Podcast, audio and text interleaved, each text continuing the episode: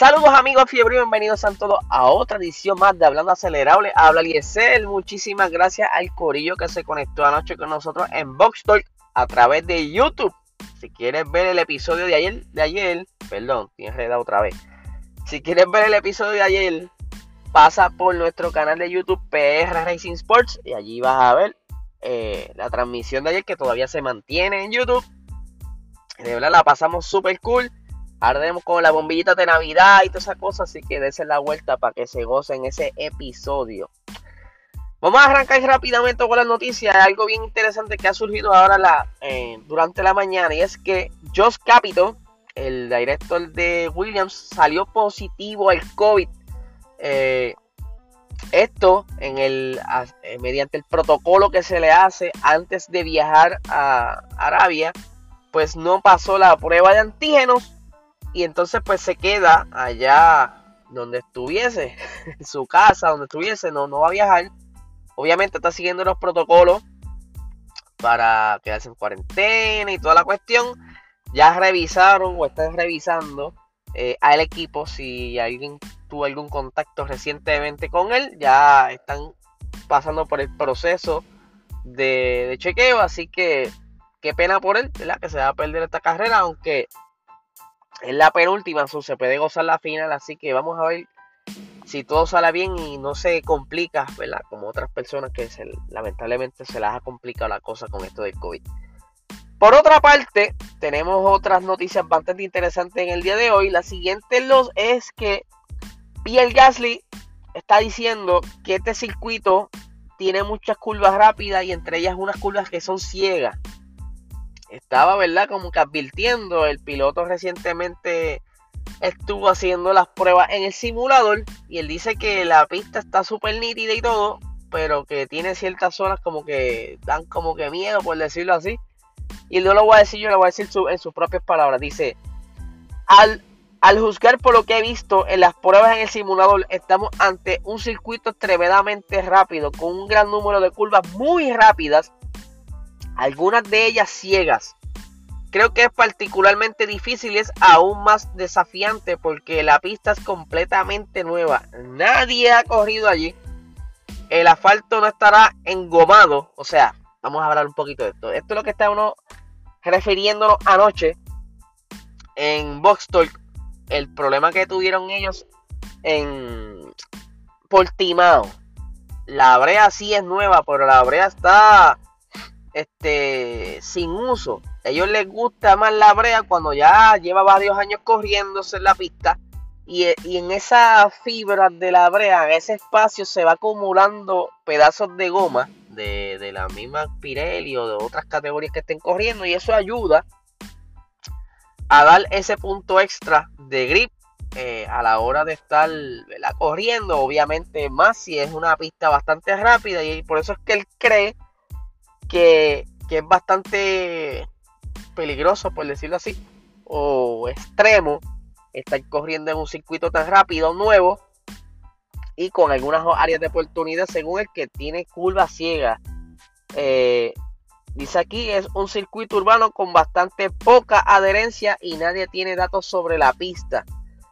Eh, entonces, por nuestra parte, sin embargo, ya hemos demostrado que en Qatar, ok, esto es lo que dijo el muchacho de, del equipo de, del Patauri dice que por nuestra parte, sin embargo, ya hemos demostrado en Qatar que podemos adaptar. Ah, perdón, este es Garly, sí. Ay, discúlpenme, no, he tomado café todavía.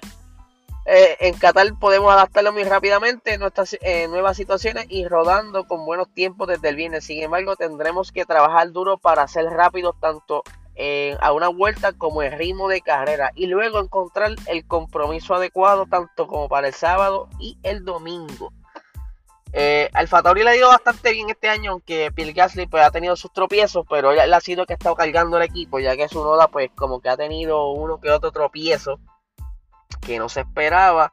Y pues ya lo está haciendo cacho, el muchachito lo están ayudando y yo creo que ya para el año que viene pues vamos a ver un mejor desempeño de ambos eh, en esa nueva eh, técnica aerodinámica. Por otra parte, quería explicar, ¿verdad? Eh, porque me habían preguntado cómo es que se hace o, sale esa chispa de, del debajo del monoplaza. Pues mira, debajo del monoplaza tiene una plancha de madera. Esto se introdujo para eh, mantener al equipo dentro de la altura estipulada en el reglamento. Si la plancha se desgasta de más, todas estas planchas las monitorean. Si esta plancha se desgasta de más o pasa de cierto límite, se sabe que el, eh, equipo o tuvo alguna falla mecánica, como lo vimos en, el Gran Premio de Qatar, cuando Valtteri Bottas se le explota la goma, el carro cae al suelo, pues ya eso es eh, algo justificado. Pero mientras eh, el carro esté totalmente dentro de... No tenga ninguna falla y de momento a otro cuando la FIA inspeccione esa tabla está con desgaste de más, pues ya eso es un punto de para ser descalificado de la carrera.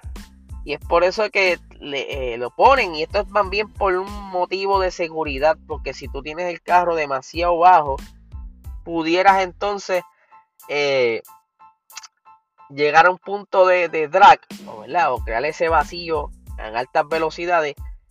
Y de un momento a otro encontrarte con algún chichón y el carro pudiera volcarse básicamente. Y es por eso que ellos pues tienen este sistema para también evitar trampa eh, y para cuidar al piloto.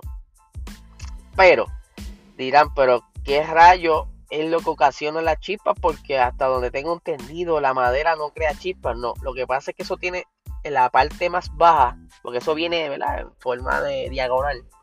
En la parte más baja de esta tabla, que mayormente es la parte del frente del monoplaza, que es donde comienza básicamente el área de la goma, hay una una placa de titanio. En un momento dado se había introducido para los tiempos de los años 80 y 90, pero lo habían quitado y volvieron a introducirlo en el 2015. No tan solo para eh, prevenir que la tabla se gaste de más, ¿verdad? Porque obviamente es la zona que más raspa en el suelo, dependiendo cómo esté la pista. Pero también eh, crea este eh, chispero, este regreso de chispa y esto como que a la gente les encanta y más cuando son carreras nocturnas.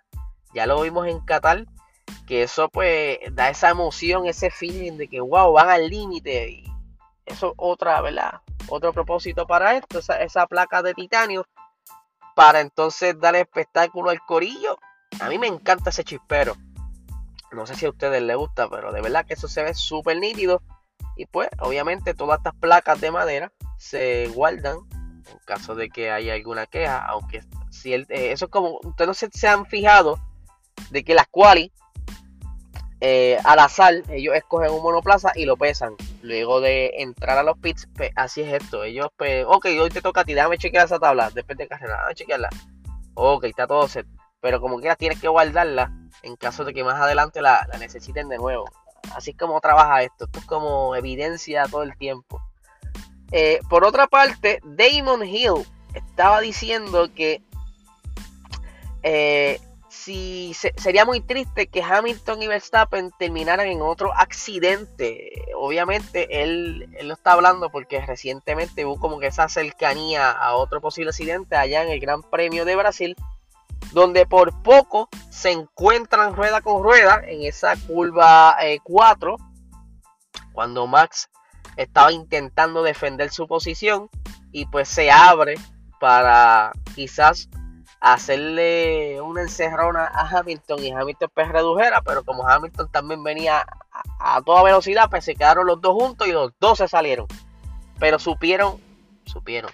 Yo oí mis disparos, no sé si, si esa palabra existe ellos lograron encontrar la manera de, de, no chocar y poder continuar con la carrera. Pero entonces Damon Hill dice lo siguiente. Creo que sería triste que la Fórmula 1, pues, en la pelea por el título, se decide en un accidente. Siento que tenemos la obligación de ser deportivos, creo yo. Sería genial si hubiera una manera de resolverlo. No de manera, eh, no de manera amistosa, pero sí una satisfacción eh, como un happy medium, por decirlo así. Eh, quiero salir con la sensación de que este ha sido un gran campeonato, peleado de cerca por los dignos oponentes y donde ganó el mejor hombre del mejor equipo. Eh, no quieres que ese tipo de cosas sobrevuelen el ambiente en el final del campeonato. Oye, esto es un circuito, o sea, estos son unas carreras alta velocidad, muchas pistas, no tienen mucho espacio y estas batallas rueda a rueda se van a ver.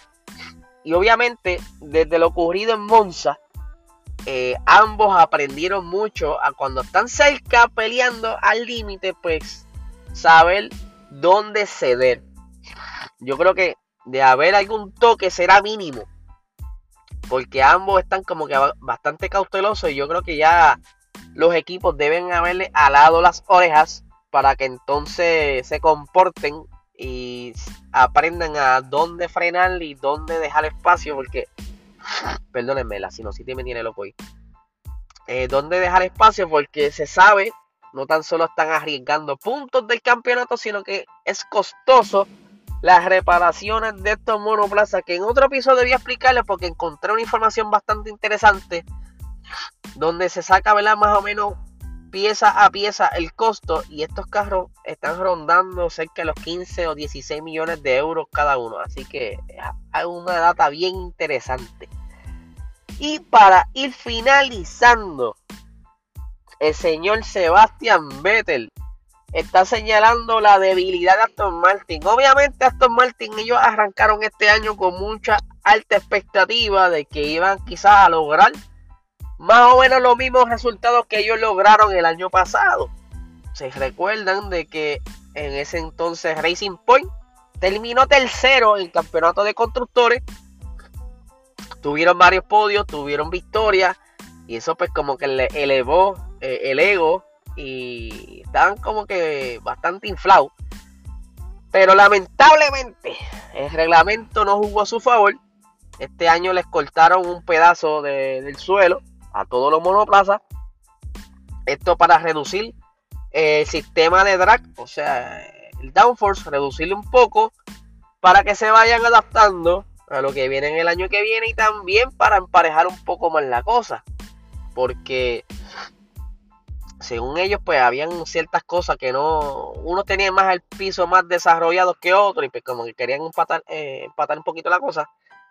Pero no tan solo eso.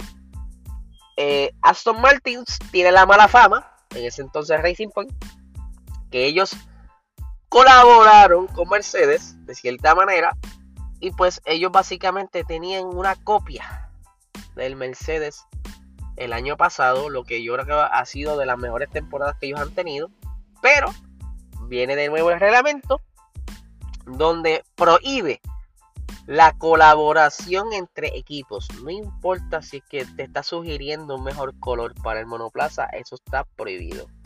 No se permiten consejos, nada. Obviamente a puerta cerrada entre par de palos, pues de boca, pues sí, pero cuando es joven por papeles, porque así fue cuando lo fueron a investigar, Mercedes la, nos ayudó a diseñar ese carro en ese entonces y pues encontraron la manera de que todo fuera distinto eh, jugando con las dimensiones, parte del diseño y pues quedó todo como que por el papel legal, pero se sabe que físicamente se parecía mucho el Mercedes. Pero entonces este año pues Aston Martin emulando un poco la filosofía del carro Mercedes y me refiero en este caso a lo que es la altura de la parte trasera del monoplaza conocida como rake, eh, donde Mercedes acostumbraba a utilizar un rake bajo. Obviamente en, los años anteriores el, el, suelo del monoplaza lo ayudaba mucho con esta combinación, pero al hacer ese recorte al suelo, pues ya ese bajo rake no funciona y lamentablemente no se puede jugar mucho con ese rake porque ya eso es algo diseñado en el chasis y todo eso. Y pues en un momento dado Mercedes sufrió y logró encontrar la solución a esto, pero Aston Martin lamentablemente eh, no podía encontrar una solución y no tan solo eso, el carro estaba aerodinámicamente mal diseñado y no lo digo yo, lo dice el señor Sebastián Vettel que por aquí tengo las expresiones que dice lo siguiente, perdónenme, Dice por aquí. Ay, se me perdió, se me perdió. Ah, aquí no tengo. Ah, ok, ok, lo tengo aquí. Eh, no tenemos un monoplaza super eficiente. Además de que no tenemos suficientemente, eh, no tenemos suficiente carga aerodinámica. Creo que es el tema eh, principal que es nuestro punto débil. A partir de ahí es difícil superarlo. Algunos circuitos ayudaron, otros circuitos los superamos, quizás encontrando una buena apuesta a punto, o sea, encontrar un buen balance y trabajando bien con los neumáticos y haciendo una buena estrategia, explicó el señor Vettel. Creo que en general cuando el monoplaza está en la ventana o el correcto rendimiento, entonces podemos hacer un trabajo razonable y entrar en los puntos. En primer lugar, no siempre es fácil entrar en esa ventana. En segundo lugar, es extremadamente competitiva la zona donde corremos. Parece que a mitad de temporada quizás otros equipos han progresado un poco más que nosotros como estamos ahora. Yo veo esto como lo, que le sucedió a eh, Ferrari el año pasado, donde ellos pues contaban con utilizar nuevamente el diseño del motor que estaban usando en el 2019, que luego al finalizar de esa temporada del 2019, justo en diciembre, dijeron, mira, la FIA le dijo, no puede usar ese motor, eh, hay algunas irregularidades ahí que tenemos que sentarnos a hablar, aunque no están 100% eh, en el reglamento, pero como que abusaste mucho de la zona gris, pues no lo puedo usar ese motor. ¿Qué sucede? Ya ellos habían diseñado completamente el monoplaza para el 2020, eh, combinando la velocidad con la que ellos esperaban usar en el, con el motor ¿verdad? del 2020. ¿Qué sucede? Este carro ya tenía demasiada carga aerodinámica. Al utilizar un motor con menos power, pues eso lo traiciona, porque tú le metes carga aerodinámica cuando tienes un buen motor. De no ser así, pues tú juegas eh, si tienes menos motor, pues entonces vamos a hacer esta aerodinámica en torno a la velocidad que tenemos actualmente. Y es básicamente lo que le pasó a Aston Martin, por esta vez con el suelo. Así que vamos a ver qué sucede este fin de semana. Ya vimos que Gale está como que un poquito asustado con la velocidad que se puede encontrar ahí. No hay mucho grip. Obviamente, eh, aún no se han montado físicamente en el circuito. Veremos cuál va a ser el feedback de los pilotos el día viernes cuando hagan esas primeras prácticas y dejen saberlo. Digo, yo espero que no, pero veamos esa acostumbrada falla en esa primera sesión de práctica donde buscan el límite y se salen de pista, etcétera. Así que nada, gente, vuelvo y repite, muchísimas gracias a todos por participar ayer del Box Patreon, patreon.com slash Sport. Ya tenemos el episodio grabado para este viernes. Muchísimas gracias a, los que se suscribieron ayer. De verdad que se les agradece. Y nada, gente, que tengan excelente día.